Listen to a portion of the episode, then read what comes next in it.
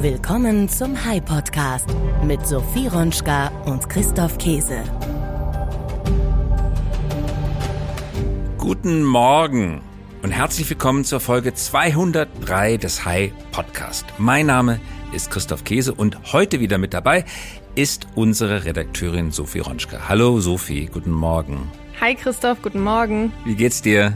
Mir geht's sehr gut und dir? Ganz ausgezeichnet, danke. Ich habe gesehen, du warst im letzten Monat mit deinem Sohn auf Uni-Rundreise. Das Ganze konnte ich online verfolgen. Wie ist es gewesen? Hattet ihr eine schöne Zeit? Ja, ich habe es tatsächlich auf LinkedIn gepostet und erstaunlich viele Leute fanden das interessant. Mein Sohn ist jetzt gerade 18 geworden, Kasper, und er macht nächstes Jahr sein Abitur.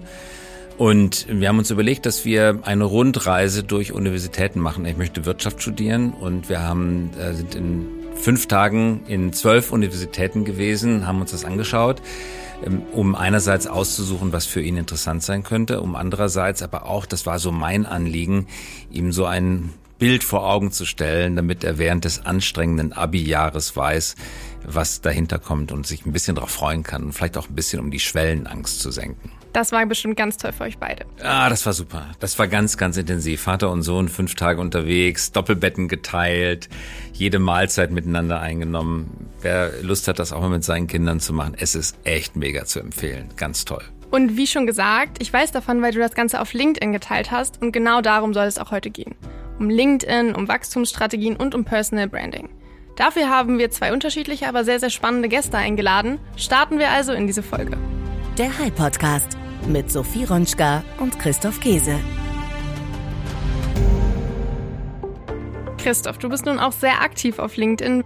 Warum bist du genau auf LinkedIn? Es gibt so viele soziale Netzwerke wie zum Beispiel Instagram oder auch Twitter. Was für Vorteile hat die Plattform? Was vielleicht auch für Nachteile? Erzähl uns doch mal von deinen Erfahrungen. Ich habe ganz früher mal Twitter gemacht, der Ton bei Twitter, die Art und Weise, wie man angegriffen wird, auch für Banalitäten, hat mir persönlich nicht gefallen. Die kurze Textzahl, ich weiß gar nicht mehr, wie viele Anschläge das sind. Wie viele Anschläge sind es gerade, die man machen kann? 280? Ich weiß es gar nicht mehr. Das ist einfach zu kurz für einen längeren Gedanken. Äh, Facebook habe ich mich vor Jahren verabschiedet. Äh, das ist ein so wildes Sammelsurium unterschiedlicher Menschen, die dort sind. Da ist es schwierig, auf gemeinsame Interessen zu kommen. Ähm, rein bildorientierte Social Media wie beispielsweise Instagram und TikTok sowieso sind nicht meins jetzt unbedingt, weil das eignet sich nicht so für Wirtschaftsthemen. Bei LinkedIn habe ich eigentlich eine sehr gute Mischung äh, gefunden von Publikum, dem ich gerne folge, wo ich gerne interessante Sachen lese, wo ich aber auch merke, dass Menschen sich für das interessieren, was, was ich sage, was ich zu sagen habe, wo es konstruktive Reaktionen gibt. Das bedeutet nicht unkritische Reaktionen. Es gibt auch viel kritischen Dialog, aber es ist konstruktiv. Und das unterscheidet es aus meiner Sicht sehr, sehr stark von Twitter. Jetzt weiß ich, dass du nicht so viel persönlich auf LinkedIn unterwegs bist, sondern eher auf Instagram. Warum Instagram? Also ich würde sagen, Instagram und LinkedIn unterscheiden sich schon sehr stark. Bei Instagram ist es eher so, dass man den Kunden direkt erreicht, also B2C. Und bei LinkedIn sind es ja eher Unternehmen, die man erreichen möchte, also Business to Business. Und LinkedIn behandelt, finde ich, viel mehr Themen, also Business-Themen, Unternehmensthemen. Und Instagram ist für mich ein bisschen persönlicher. Also ich habe zum Beispiel noch nie gesehen, dass jemand seine Trennung auf LinkedIn verarbeitet hat. Das stimmt. Und auf Instagram gehört das ja irgendwie so zum normalen Ton. Ist das so? Das wusste ich nicht. Doch, auf Instagram ist das schon sehr persönlich. Von der Morgenroutine bis zur Trennung, da findest du wirklich alles. Das ist interessant, dass du das sagst, weil mir ist gerade auf LinkedIn äh, aufgefallen, vor ein paar Tagen hat jemand von dem Verlust seiner äh, Mutter berichtet. Also Mutter war gestorben und ich weiß gar nicht mehr genau, wer das war. An der Stelle Beileid. Und der Post begann mit dem Satz, ist LinkedIn ein Ort, ähm, an dem man über Tod sprechen kann. Ich habe für mich heute Morgen mal entschieden, sagte die Autorin, ja, und hat vom Abschied von ihrer Mutter und vom Tod ihrer Mutter und dem vorherigen gemeinschaftlichen Leben berichtet. Hat was sehr Ernsthaftes. Trennung vom Partner ist natürlich auch was Ernsthaftes. Äh, sehr, sehr interessant. In der Tat, ich habe bei LinkedIn noch nie jemanden gesehen, der gesagt hat, hat mich von Partner, Partnerin getrennt. Das stimmt. Ich würde vielleicht auch sagen, dass Instagram menschlich persönlich ist und LinkedIn ist nicht unpersönlich, aber eher beruflich persönlich. Also ich habe bis jetzt auch einen einzigen Post gesehen, der in die persönliche Richtung von Krankheit zum Beispiel gegangen ist und der hat ungefähr genauso angefangen wie der Post, von dem du eben berichtet hast. Da ging es auch darum, dass die Person gesagt hat, hey, ich weiß nicht, ob das hier der richtige Raum dafür ist, aber ich versuche es jetzt einfach mal. Hm, interessanterweise haben diese Posts, die einen persönlichen Anstrich bei LinkedIn haben, sehr große Reichweiten. Zum Beispiel den Post über ähm, die Reise mit meinem Sohn zu den Universitäten, äh, der war jetzt nichts Besonderes, aber immerhin 90.000 Menschen haben ihn sich angeschaut, glaube ich. Und ich hatte vor einigen Wochen einen Post gemacht über die lange Warteschlange an der Sicherheitskontrolle am Flughafen Köln-Bonn. Das haben fast 600.000 Leute angeschaut. Das erreicht man mit Themen, die eher wirtschaftlicher Natur sind oder volkswirtschaftlicher Natur sind, äh, nicht. Also ganz bemerkenswert, wie eine persönliche Note bei LinkedIn tatsächlich den, die Aufmerksamkeit verzehnfachen, verzwanzig, verdreißigfachen kann. Jetzt bist du natürlich eine Privatperson, aber du bist ja auch ein Unternehmer. Würdest du denn sagen, LinkedIn ist gerade für Unternehmer und auch Unternehmen heutzutage relevant? Also es ist auf jeden Fall relevant. LinkedIn ist eine Business-Plattform. Das ist sozusagen das Äquivalent zur Visitenkarte geworden. Ich erlebe das immer wieder, dass Menschen, dass ich jemandem begegne und jetzt hat man zufälligerweise keine Visitenkarte in der Tasche. Nicht schlimm, weil man folgt sich einfach ganz schnell bei LinkedIn. Man bittet demjenigen äh, kurz seinen Namen zu sagen, tippt man das ein, dann vernetzt man sich gegenseitig und dann hat man die viel bessere Visitenkarte. Ich glaube, LinkedIn ist mittlerweile fürs Geschäft äh, völlig äh, unverzichtbar. Übrigens, wir reden hier die ganze Zeit über LinkedIn, amerikanisches Unternehmen. Wir reden nicht über Zing. Äh, ich persönlich bin bei Zing angemeldet, nicht so aktiv, aber ich kann mir sehr gut vorstellen, dass all das, was wir jetzt gerade über LinkedIn sagen, auch für Zing gilt. Also wir wollen in keiner Weise jetzt Zing benachteiligen. Wir reden über persönliche Erfahrungen, die sind bei mir eher von äh, LinkedIn ähm, äh, geprägt. Was ich aber beobachte, ist, dass das etwas persönlicher werden Stück weit zur Businesskultur auch heutzutage gehört. Äh, das merkt man auch in persönlichen Gesprächen, wenn man sich also Angesicht zu Angesichts gegenüber sitzt. Spricht man heute, nach meiner Beobachtung, subjektiver Eindruck, eher mal über äh, Familie, Eltern, kranke Eltern, Kinder, äh, Probleme mit Kindern, als man das vielleicht vor 10, 20 Jahren nach meiner Erinnerung getan hat. man wird offener, es wird viel mehr geduzt als früher, es ist offener und deswegen glaube ich, bildet LinkedIn nur eine sich verändernde gesellschaftliche Realität ab. Also ein Trend hin zur Persönlichkeit. Welche nun die richtige Strategie ist, ob persönlich oder unpersönlich, darüber haben wir mit unserem Gast der Woche gesprochen. Wir haben Celine Flores Villas eingeladen, uns von ihren Erfahrungen zu berichten. Sie ist eine der erfolgreichsten Influencerinnen auf der Plattform LinkedIn und hat mit uns ihre Erfahrungen und auch Tipps geteilt. Und sie ist außerdem noch Beraterin. Sie hat ein eigenes Beratungsunternehmen für Personal Marketing aufgebaut. Wirklich interessant, ihr zuzuhören. Celine Flores Villas, herzlich willkommen. Schön, dass du mit dabei bist. Freut mich, danke. Wie sagt man eigentlich Celine oder sagt man Flores oder beides? Oder was ist der Vorname? Super, wie du es gemacht hast. War richtig? Okay, da bin ich ja ganz War froh. Richtig. Okay. Ich habe auch zwei Mittelnamen, nämlich Vorname des Vaters und Vorname des Großvaters. Die werden aber so gut wie nicht benutzt, aber da bin ich ja schon mal richtig. Du bist Influencerin und zwar eine ganz besondere, nämlich du bist eine LinkedIn-Influencerin. Das sind nicht alle. Viele sind bei Insta und bei TikTok. Du bist bei LinkedIn und wir wollen heute von dir erfahren, wie kann man bei LinkedIn mehr für sein Image, für seine Verbreitung, für seine Reichweite tun? Und was besonders sollte man als jemand, der in einem Unternehmen arbeitet, dort eine Funktion begleitet, dabei beachten? Wie bist du zu LinkedIn ja. gekommen? Ja, tatsächlich ähm, über einen kleinen Umweg. Ich habe äh, bei der Unternehmensberatung Ernst Young gearbeitet und äh, habe da Innovationsworkshops konzipiert und geleitet und fand das selber einfach alles so spannend, was wir da gemacht haben. Also wie kann man Geschäftsmodelle challengen, wie kann man die innovieren, warum ist Netflix so erfolgreich? Äh, all diese Dinge haben wir uns angeguckt und ähm, aus diesem persönlichen Interesse heraus dachte ich, hey, das ist eigentlich so spannend, das muss ich mit Leuten teilen und habe nach der richtigen Plattform gesucht. Und ich habe damals tatsächlich auch erst auf Instagram angefangen, habe mir dann YouTube angeguckt und habe irgendwie gemerkt, da ist nirgendwo so richtig die Community für da. Und so ist dann eigentlich durch eine Recherche irgendwie dann irgendwie, ja, LinkedIn mir ins Auge gefallen. Und dann habe ich gestartet, getestet und das hat ziemlich schnell funktioniert. Also 2018 habe ich angefangen, da hat das echt kaum jemand gemacht und dementsprechend hat das dann natürlich schnell angezogen und mittlerweile, ja, bewegt sich da eher so gut wie jeder. 125.000 Follower, stimmt das? Ja, das ist korrekt. Die Plattformen unterscheiden sich technisch so ein bisschen, ja, aber die Grundfunktionalitäten sind doch vergleichsweise ähnlich, aber das Publikum unterscheidet sich massiv zwischen den unterschiedlichen Plattformen. Wie nimmst du den Unterschied zwischen Facebook, LinkedIn und Insta beispielsweise wahr? Auf anderen Plattformen findet man, glaube ich, nirgendwo so gebündelt eine Entscheiderzielgruppe wie auf LinkedIn. Und vielleicht da eine ganz spannende Zahl, die LinkedIn mir vor so circa zwei Wochen zugespielt hat. Also wir sind natürlich immer im engen Austausch mit dem, wollen immer neueste Zahlen zu der Plattform auch haben.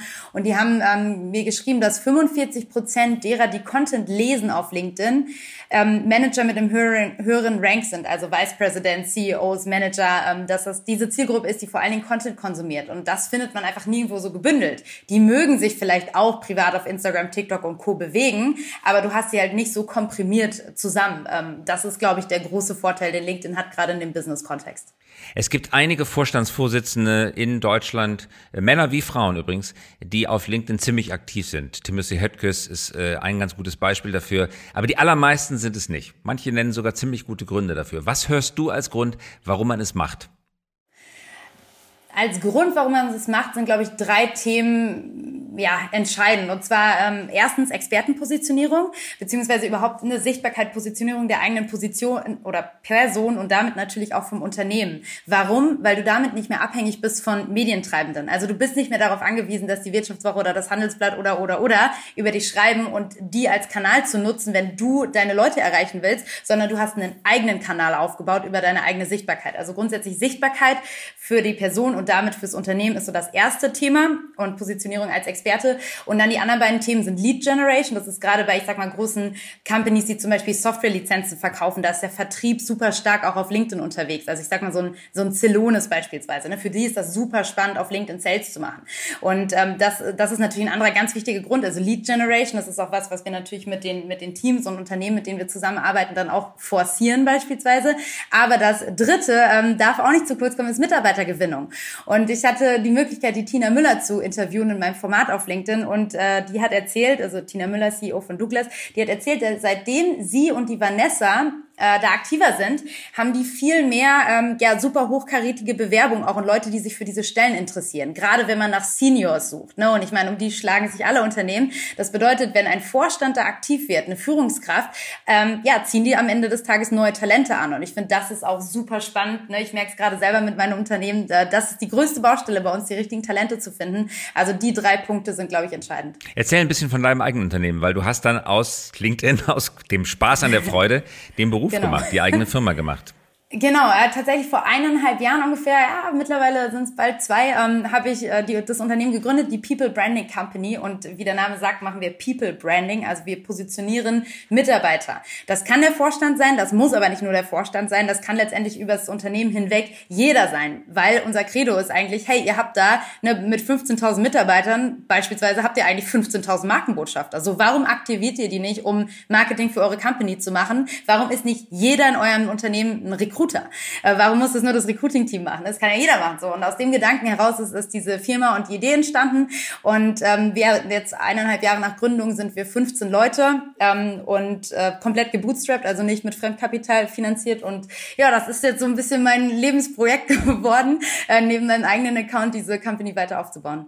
Mhm. Wenn man dir jetzt zuschaut auf LinkedIn, da sieht man, da ist eine unglaubliche Energie dahinter. Irgendwie wirkst du immer gut gelaunt und so, als hättest du gerade sozusagen 100.000 Volt zum Frühstück verspeist. Es ist immer eine Menge Energie hinter. Und du nimmst dir immer Themen vor, wo du selber vor die Kamera auch trittst. Zum Beispiel das Green Tech Festival. Hast du Ausstellende ja. dort besucht und gesagt, was macht ihr denn da? Und hast dir ganz besonders auch kleinere Unternehmen ausgesucht, nicht nur die großen Unternehmen.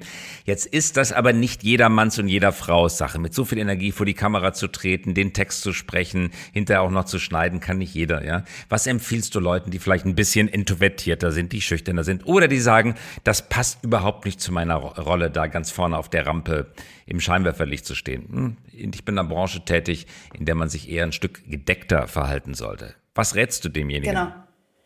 Also erstmal ist definitiv meine Content-Strategie nicht die richtige Content-Strategie für jeden.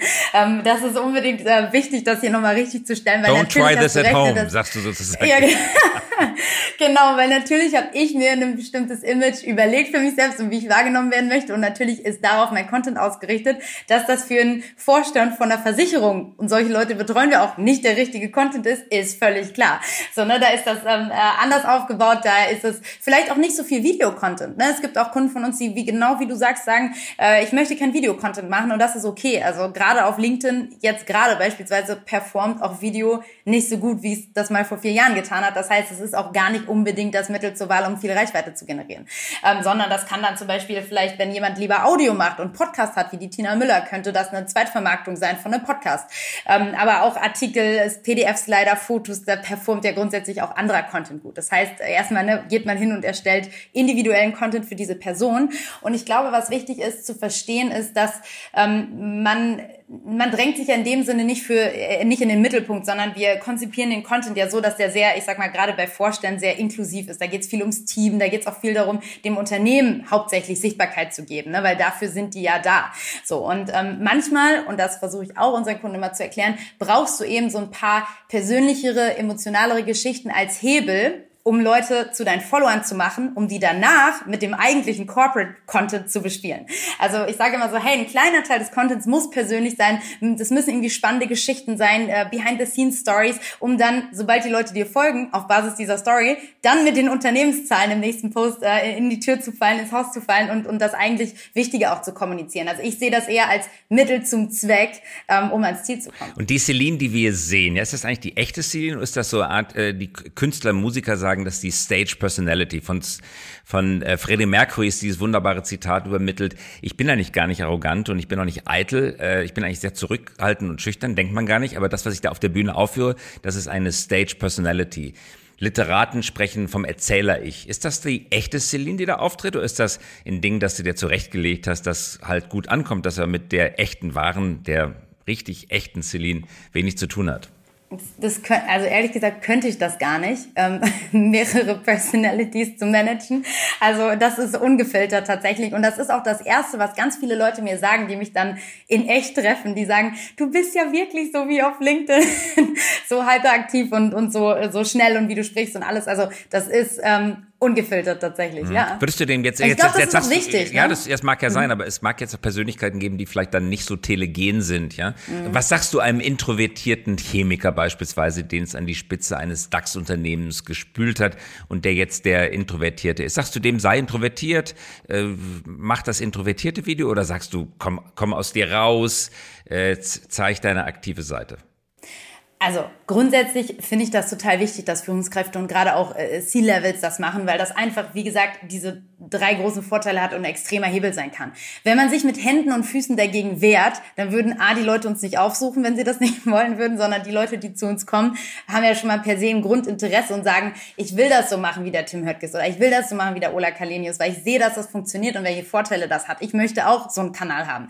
Ähm, und ich glaube, wenn man das per se gar nicht möchte, ist erstmal die Frage, also ne, ja, das ist, glaube ich, schwierig für einen CEO, weil ein CEO hat immer ein gewisses öffentliches Auftreten, also immer ein bestimmter Anteil der Arbeit eines CEOs ist es ja auch vor Kameras zu treten, vor Journalisten zu treten. Das muss ja jetzt nicht nur auf LinkedIn sein, sondern auch auf bereits in bestehenden klassischen Medien. Also da wäre dann eher meine Frage so, hey, du machst das doch schon und warum hast du vor diesem einen Kanal jetzt auf einmal so Angst, weil das ist ja schon Teil deiner Aufgabe.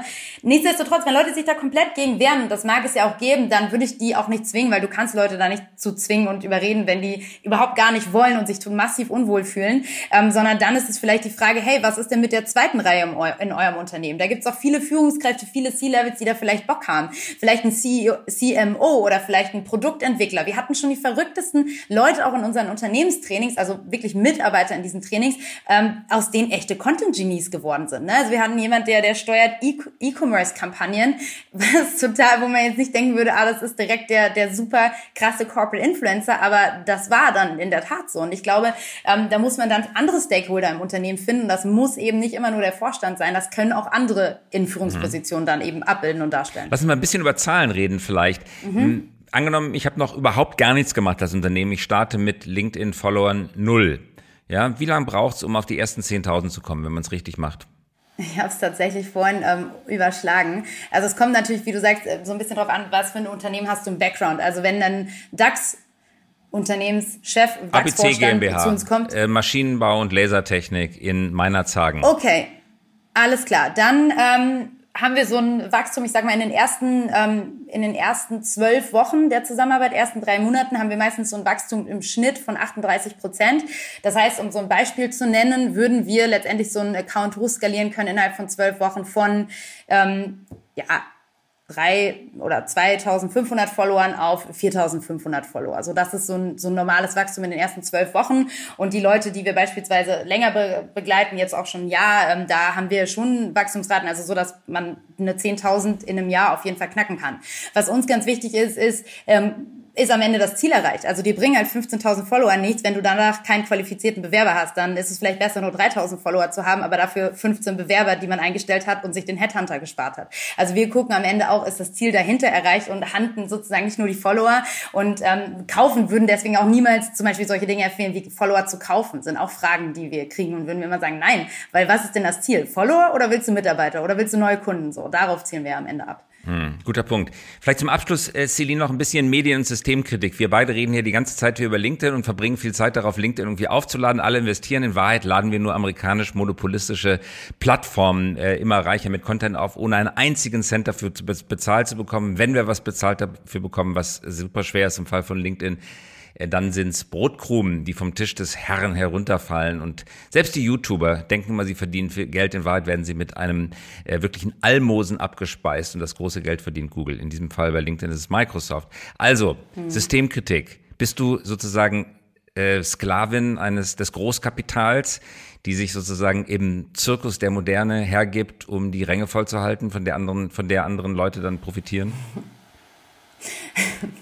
Also in gewissermaßen ja, und deswegen befürworte ich auch sehr diesen Trend, der gerade entsteht, ähm, der, der Trend des, des Web 3, der ja eigentlich in der Basis eine, eine Dezentralisierung der Daten möchte und dann im, im schlussendlich auch, dass jeder, der Content kreiert, auch was dafür zurückbekommt. Ne? Also dass praktisch es in Zukunft Social Media Netzwerke gibt, wo ich Posts hochlade und dadurch, dass andere Leute sich die angucken, ähm, äh, werde ich letztendlich ausgezahlt. Also diesen Trend finde ich grundsätzlich super cool, ähm, das eben zurückzuverfolgen und, und zu sichern und jedem das, das Datengut irgendwie auch zu monetarisieren, finde ich natürlich mega, wäre viel, eine viel größere Upside. Nichtsdestotrotz, wenn ich heute darauf schaue, dass ich ein Unternehmen geschafft habe aufzubauen, Leute zu zahlen, mir selbst ein Gehalt auszuzahlen, dafür dass wir das machen, ist es jetzt nicht nur zu meinem Nachteil. Ne? Ja, ja, aber klar, du monetarisierst nicht mit der Hauptaufgabe, nicht, sondern du monetarisierst mit was anderem. Ja? Dazu zwingt naja, dich die gemeine Plattform, dass du es mit was anderem monetarisieren musst. Zumindest monetarisiere es nicht. Du hast recht über die Plattform. Ich monetarisiere meinen eigenen Content natürlich über beispielsweise Werbekooperationen, wie die Instagram-Influencer ein Produkt auf Instagram bewerben. So kann ich ja beispielsweise hingehen und sagen, gut, IBM hat einen Quantencomputer, den schaue ich mir jetzt mal an und kooperiere mit denen und werde dafür beispielsweise bezahlt. Solche Dinge kann man ja auch auf LinkedIn machen, aber du hast recht, nicht von der Plattform. Dann ist es sozusagen nochmal ein Dritter, der ins Boot geholt wird, eine, eine Marke, aber es ist da tatsächlich nicht LinkedIn. Ja, das ist natürlich, ähm, hast du recht, ist natürlich äh, uncool. Django zahlt heute nicht, hieß es in dem Film damals. Die Plattform zahlt einfach nicht. Letzte Frage, Celine. Bester Post, den du jemals gemacht hast? Auf was bist du besonders stolz? Das sind ehrlich gesagt alle Posts, die ganz wenig Reichweite erhalten. Und das ist auch was, was ich extrem schwierig finde an dem, wo sich die Plattform gerade hinentwickelt. Aber das haben wir selbst in die Hand, also in der Hand. Ich sag mal so, wenn ich einen, einen Post mache zu dem, wie sich das Metaverse entwickelt und wie viel Milliarden über OpenSea im letzten Jahr umgesetzt wurden und eine geile Grafik bauen, bauen wir im Team da acht Stunden lang recherchieren, hat das 100 Likes und 30.000 Views und dann mache ich ein Selfie und sage, wie ich New Work finde und was überhaupt wichtig ist an flexiblen Arbeitsmodellen und kriege dafür 250.000 Views und 1.500 500 Likes, dann ist das ein bisschen, ähm, ja, verhältnislos, sage ich mal. Und das finde ich eigentlich schade, aber das haben wir in der Hand. Ne? Also deswegen auch so Schaut mal darauf, was ihr konsumiert. Schaut mal darauf, wo ihr selbst die Likes auf so einer Plattform setzt und wo ihr die Traffic hinsteuert. Und ich würde mich freuen, wenn das wieder inhaltlicher wird auf LinkedIn. Und solche Posts, in die wir so viel Arbeit stecken und die eigentlich so viel spannender sind als mein, äh, sorry, verzeih, mein blödes Selfie, ähm, nicht so viel Reichweite kriegen. Das ist was, ähm, was ich schade finde. Und jetzt habe ich die Frage vergessen, aber das ist ein wichtiger Punkt. aber das war doch die perfekte Antwort auf die vergessene Frage. Ganz herzlichen Dank, Celine. Vielen Dank. Celine Flores Willers. Toll, dass du dabei warst. Danke dir. Danke. Ciao, ciao. Ja, Christoph, den letzten Punkt, den finde ich super spannend. Celine sagt, dass ein Selfie von ihr viel mehr Likes und Aufmerksamkeit bekommt als ein gut recherchierter und vorbereiteter Beitrag. Sind wir alle einfach oberflächlich? Haben wir vielleicht keine Zeit? Oder wollen wir diese Tiefe gar nicht in unserem Leben? Oder vielleicht einfach nur nicht auf LinkedIn? Ich würde sagen, wir sind alle Menschen. Und wenn jemand einen Selfie postet, guckt man dahin. Menschen wollen Menschen sehen. Das ist eine, ich komme aus den Medien, eine alte Weisheit äh, der Medien. Und wenn jemand noch jemand so sympathisches und mitreißend redendes, ein Selfie, das sind ja nicht nur Selfies, die sie postet, sondern auch Videos. Wenn man Celine einmal gesehen hat, wie sie eine Videopräsentation macht, dann spürt man förmlich die Energie, die rüberkommt. Und das begeistert natürlich in der Bandbreite mal mehr als äh, Text. Aber das reicht eben nicht das würde jetzt sozusagen ein guter Grund sein, TikTok zu schauen. Äh, aber das reicht eben nicht. Intelligente Menschen wollen eben nicht nur in das Gesicht schauen oder Energie durch das Video vermittelt bekommen, sondern intelligente Menschen wollen auch Inhalte. Sie wollen lernen, sie wollen Take-Home-Value haben. Und deswegen die Kombination aus Bildsprache plus intelligenten Sachen, die man sagt, die ist unschlagbar. Ja, da hast du völlig recht. Das, was Celine dort auf LinkedIn macht, das ist schon ganz besonders. Das sollte man sich auf jeden Fall mal anschauen. Wir haben diese Woche aber neben Celine natürlich auch noch einen internen Gast von Hi eingeladen. Christoph, wer ist das diese Woche? Kurt Schmidt ist das. Wer ist Kurt Schmidt? Er ist Senior Consulting bei Hi und der begleitet unsere Kunden bei der Entwicklung und Umsetzung digitaler Geschäftsmodelle. Vor allen Dingen aber kümmert sich Cord um sehr viele Fragen des digitalen Ökosystems. Er ist Experte beim Metaverse, er beschäftigt sich persönlich viel äh, mit Social Media und von ihm wollten wir wissen, wie das, was Celine gerade gesagt hat, einzuordnen ist und was besonders aus Sicht von Unternehmerinnen und Unternehmern beim Umgang mit Social Media zu berücksichtigen ist.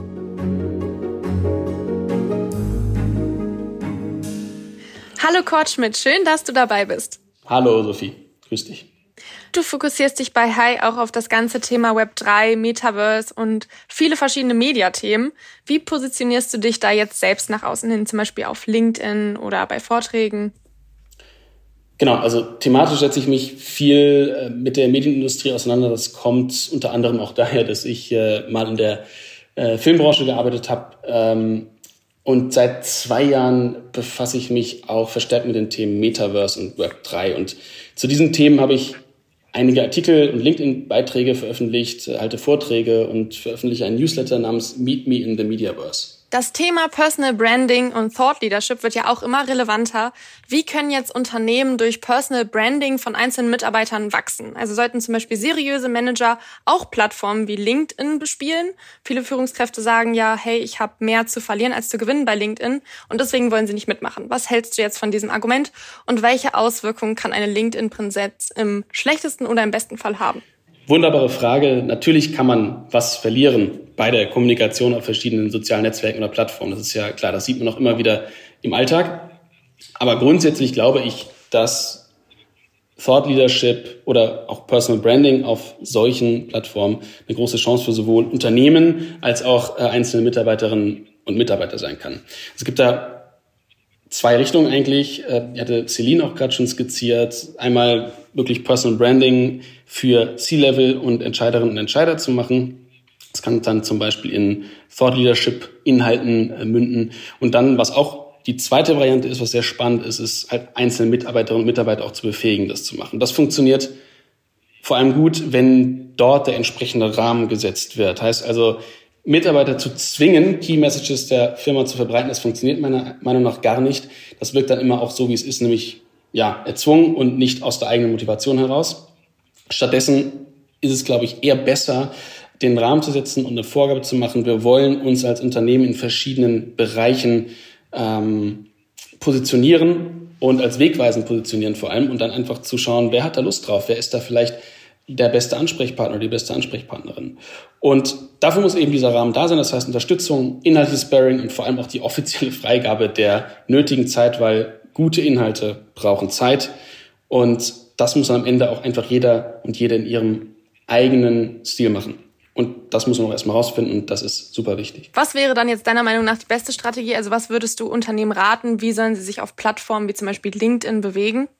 Also wenn wir uns mal auf LinkedIn fokussieren, gibt es ein paar Dinge, die eigentlich immer ganz gut funktionieren und auch gerne geklickt werden. Das sind einmal kuratierte Inhalte, also zum Beispiel Zusammenstellungen von verschiedenen Startups in der Markt. Klassischer Fall ist die 100 besten oder spannendsten oder größten Startups im Fintech-Bereich oder im Travel-Bereich. Ähm, das können dann Zusammenfassungen sein. Einmal die News der Woche im NFT-Bereich. Das ähm, können aber auch als ein anderes Thema Explainer sein, also Explainer-Artikel, die zur richtigen Zeit kommen und halt ein Thema tiefgehend einmal erklären, was gerade überall in den Medien durch die Gegend geschossen wird, wie jetzt das Metaverse-Thema im, im, letzten Herbst, wo wir einen großen Artikel dazu dann hatten, der super gut funktioniert hat. Und ein dritter Punkt ist, was auch immer gut funktionieren kann, sind eben konträre Meinungen zu gerade sehr populären Themen ähm, oder Fragestellungen. Kollegen von mir haben zum Beispiel drei grandiose Artikel in einer Reihe über die 10 Minuten Lieferdienste wie Flink und Gorillas geschrieben und einmal wirklich die Unit Economics komplett auseinandergenommen und in diesen Artikeln gezeigt, dass dieses ganze Modell einfach auf sehr, sehr, ähm, ja, sehr, sehr wackeligen Säulen gebaut ist. Und das sieht man jetzt natürlich auch, dass das ähm, auch eben so war. Und das hat auch wahnsinnig gut funktioniert. Und am wichtigsten ist, zusammenfassend gesagt, gerade bei LinkedIn auch, genauso wie auch bei Twitter, eine gewisse Regelmäßigkeit.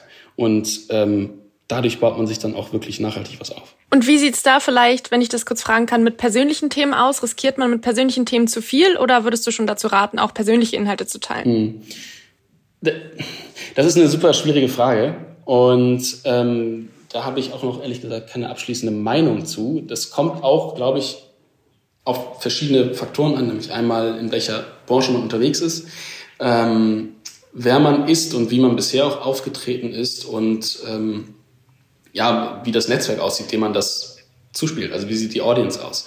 Ähm, und grundsätzlich finde ich persönlich, dass ähm, inhaltliche Themen ähm, natürlich die in einem beruflichen Kontext die relevantesten sind, aber ähm, auch mal zwischendurch ein bisschen Menschlichkeit durchscheinen zu lassen, äh, das schadet nicht und ähm, ist, glaube ich, auch für viele Leute ganz angenehm.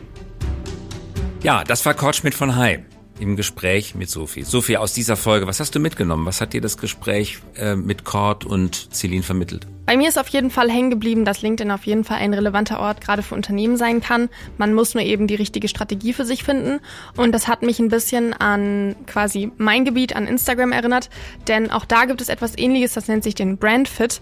Und das bedeutet, dass man quasi immer als Unternehmen den richtigen Influencer oder Content Creator finden sollte. Und da kann es gut und gerne sein, dass eben nicht die Person mit einer Million Follower die richtige ist, sondern die mit 15.000, einfach weil der Brand Fit viel mehr gegeben ist. Und außerdem ist bei mir besonders hängen geblieben, dass der persönliche Aspekt auf LinkedIn immer wichtiger wird. Und das merke ich auch bei mir selbst. Mich interessieren auch von Unternehmen und Unternehmern gerade die persönlichen Geschichten und der Mensch dahinter immer mehr. Bevor du zu Hai gekommen bist, hast du dich mit dem beschäftigt, was wir auf Social Media machen? Ja, ich habe mir eigentlich alle eure sozialen Medien angeschaut. Okay, und bist zu uns gekommen. Also ganz so schlecht kann es nicht gewesen sein. Nein, ganz so schlecht war es nicht. Aber ich habe auch schon so zwei, drei Punkte gefunden, wo ich dachte, hey, da kann man ansetzen, das kann man vielleicht verbessern. Und deswegen habe ich mich dann auf die Stelle beworben, weil ich mir dachte, vielleicht bin ich ja die richtige Person dafür. Und genau darum geht es bei der Entwicklung einer Social-Media-Strategie für Unternehmen, weil es gibt tausend Sachen, die man machen kann und noch viel mehr Sachen, die man idealerweise nicht tut. Man muss seinen persönlichen eigenen Weg finden. Der muss authentisch sein. Es muss zu einem passen.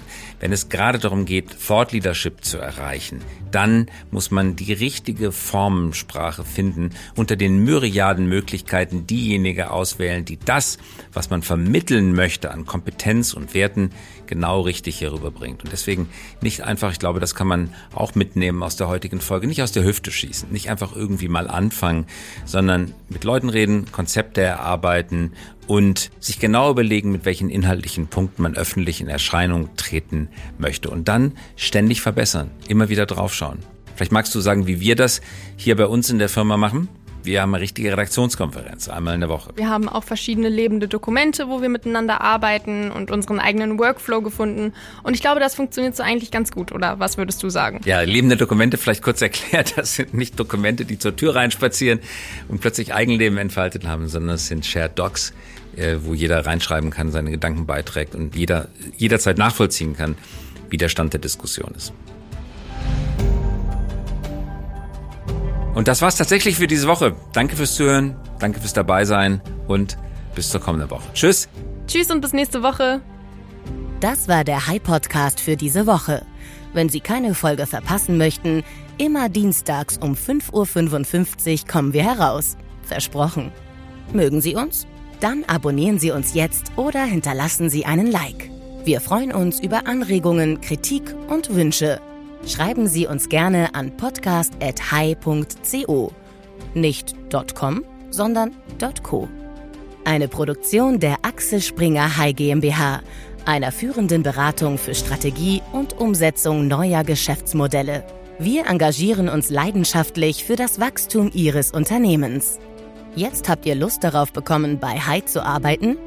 Da seid ihr in bester Gesellschaft. Ruft uns an oder schreibt uns. Wissen, Kompetenz, Leidenschaft, unternehmerisches Denken und Arbeiten wollen unter wunderbaren Menschen, das suchen wir. Mehr dazu findet ihr auf unserer Karriereseite unter hype.co/career.